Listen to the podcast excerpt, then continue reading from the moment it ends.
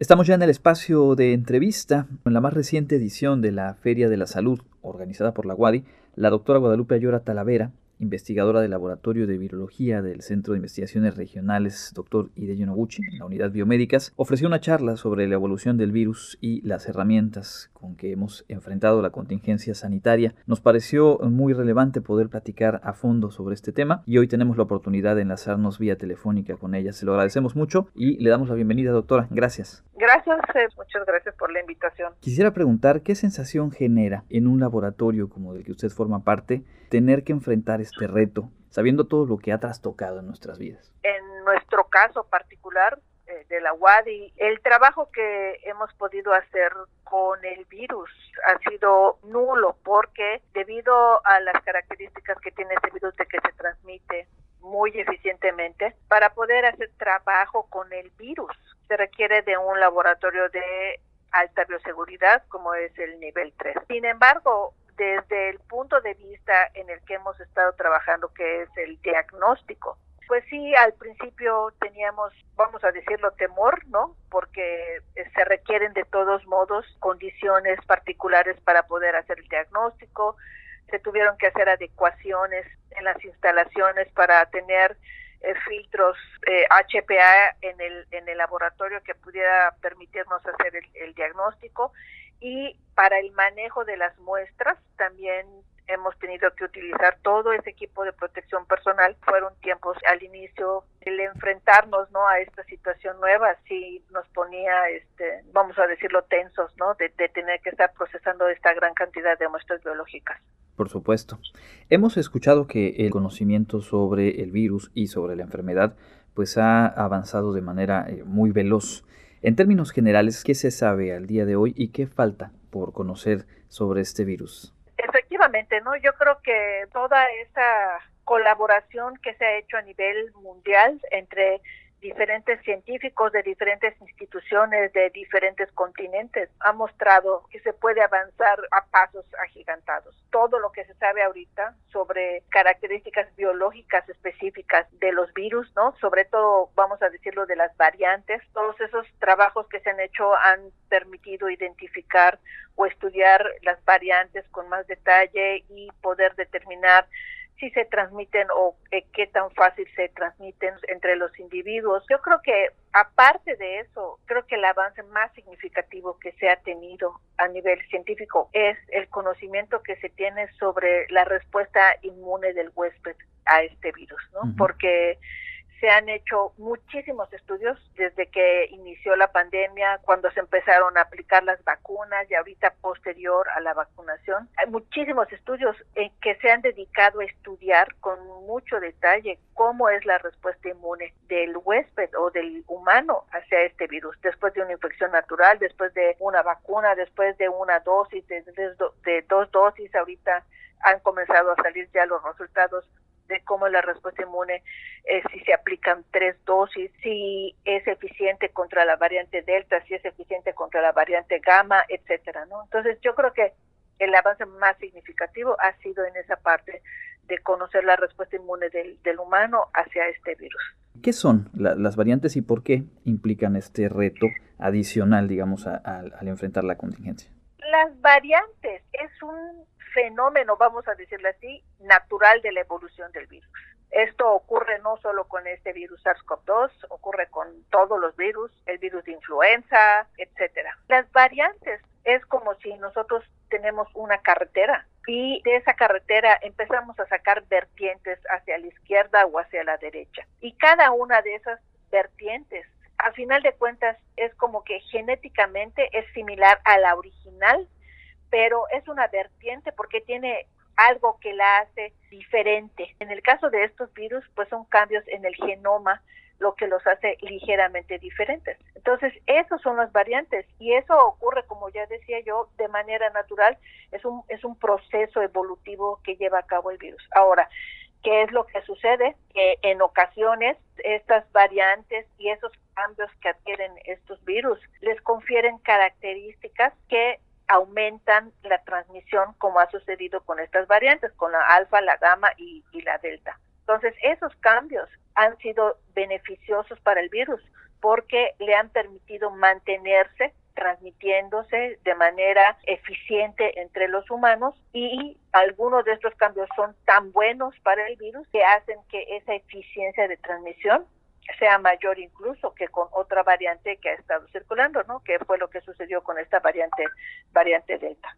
En la plática explicaba también el surgimiento y la llegada del virus. Las herramientas con las que se contaban eran intervenciones no farmacéuticas. Vale la pena puntualizar cuáles fueron esas eh, intervenciones no farmacéuticas y qué tan efectivas o en qué beneficiaron, digamos, al manejo de la contingencia en esos primeros meses las intervenciones no farmacéuticas pues son fueron todas esas acciones que incluso se siguen utilizando para tratar de contener de cierta manera la transmisión. Una de las primeras fue el haber restringido que la gente salga de las casas para evitar o para disminuir esa transmisión, que es lo que se hace, si le pide a la gente que se quede en su casa, que no salga, porque si hay alguien que está enfermo, al no salir a la calle, pues por supuesto esa cadena de transmisión.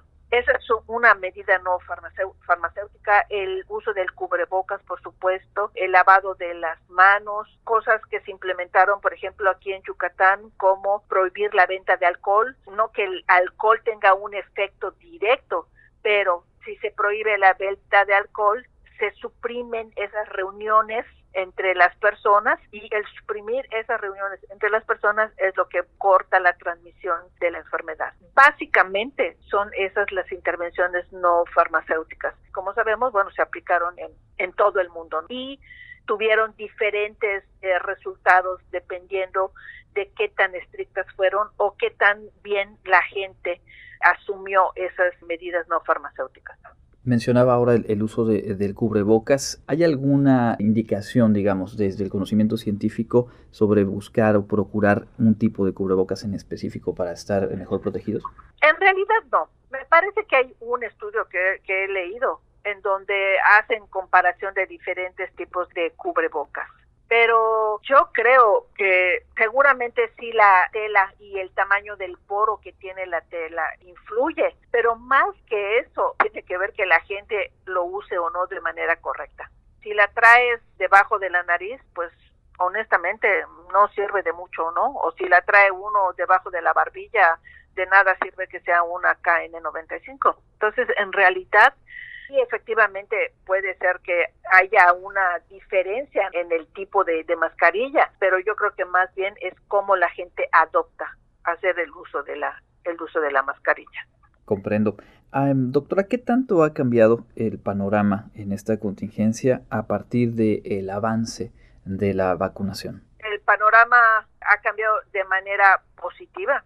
Digo, lo vemos ahorita este, aquí en Yucatán y también en México, que sí la vacunación ha tenido un efecto eh, muy positivo, se han disminuido de manera considerable la transmisión, sí, los casos diarios y sobre todo yo creo que el efecto más importante que se buscaba era eh, la severidad, ¿no? En los casos severos que dejen de o disminuyan los casos severos y por supuesto disminuya la mortalidad pero desafortunadamente no es algo que se dé de manera homogénea en todo el mundo. Vemos, ahorita escuchamos en las noticias recientemente que hay rebrotes en países en donde aparentemente estaba todo bajo control, como en Alemania, Austria, y pues sí, yo creo que ese efecto de que muchos de los que se están infectando es gente que no está eh, vacunada. Entonces, sí ha tenido un efecto muy positivo, pero esos casos que se están dando ahorita en el mundo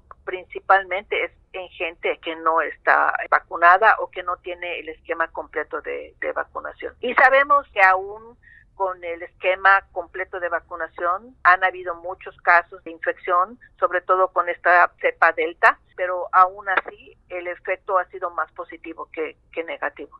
Nos perfilamos a una época en la que seguramente eh, habrá una mayor disposición para los encuentros, para las reuniones, y hay obviamente factores que entran en juego. ¿Qué reflexión sobre esto y sobre lo que pueda venir hacia el cierre de este año, el inicio del siguiente? Es un riesgo y se asume pues desde el momento en que se empiezan a liberar todas las restricciones que se tenían. ¿Qué es lo que sucede? Eh, por ejemplo, en Yucatán no como en México en general las restricciones que se han implementado no han sido totalmente estrictas. Por ejemplo, aquí en Yucatán, poco a poco se empezaron a levantar esas restricciones. Yo creo que fue algo muy bueno porque eso permitió que, aunque la tasa de transmisión no se logra eliminar totalmente, va sucediendo de manera paulatina. Eso de que se hablaba al principio de mantener la curva epidémica es algo que, que se logró hacer acá en Yucatán al ir levantando poco a poco las restricciones y pues la transmisión se fue dando de manera moderada, por así decirlo. Entonces, yo creo que eso, aunado a la tasa de vacunación que se tiene acá en Yucatán, podría ser que eso fuese un factor que influya en cómo se va a comportar la situación después de, de las fechas navideñas, ¿no? Todo este proceso ya de pues más de año y medio, ¿qué caminos deja, digamos, para afrontar retos, quizá, ojalá no de esta misma dimensión, pero que finalmente desde la atención a la salud y pues obviamente se irán presentando hacia adelante. Creo que desde el punto de vista científico que esto ha sido un parteaguas porque se ha visto que si se colabora se pueden tener resultados pronto y algo que ha sido creo que importantísimo ha sido lo de la vacunación, ¿no? Yo creo que desde el punto de vista de salud pública es un poco más complicado, ¿no? Porque las decisiones no dependen solo de una persona. Pues a veces la voluntad política no ayuda mucho. Sería maravilloso que este evento, ¿no? Tan significativo que ha tenido la humanidad sirviera para que los gobiernos tomaran acciones en conjunto y se avanzara hacia adelante. Pero yo creo que es algo, algo complicado. Y el ejemplo claro es la vacunación. O sea, la Organización Mundial de la Salud establece esta organización que es el COVAX, para poder distribuir vacunas a los países más pobres y no ha habido como que mucha voluntad política. Entonces, África, que es uno de los continentes, sabemos, más pobres, solo el 6% de la población ha sido vacunada en, en ese continente. Ahí nos enfrentamos a retos muy grandes en donde si los gobiernos ricos no tienen esa voluntad de apoyar a estos a estos gobiernos de países más pobres, la posibilidad que teníamos de acortar la duración de la pandemia, pues se alarga porque eh, vamos a tener dificultades no para evitar o, o contrarrestar la transmisión en estos en estos países. Entonces, yo creo que, que desde ese punto de vista es un poco es un poco más complicado, ¿no? Cuando los gobiernos tienen que intervenir. Pues sin duda es un tema tan amplio como las diferentes esferas en las que pues, esta misma charla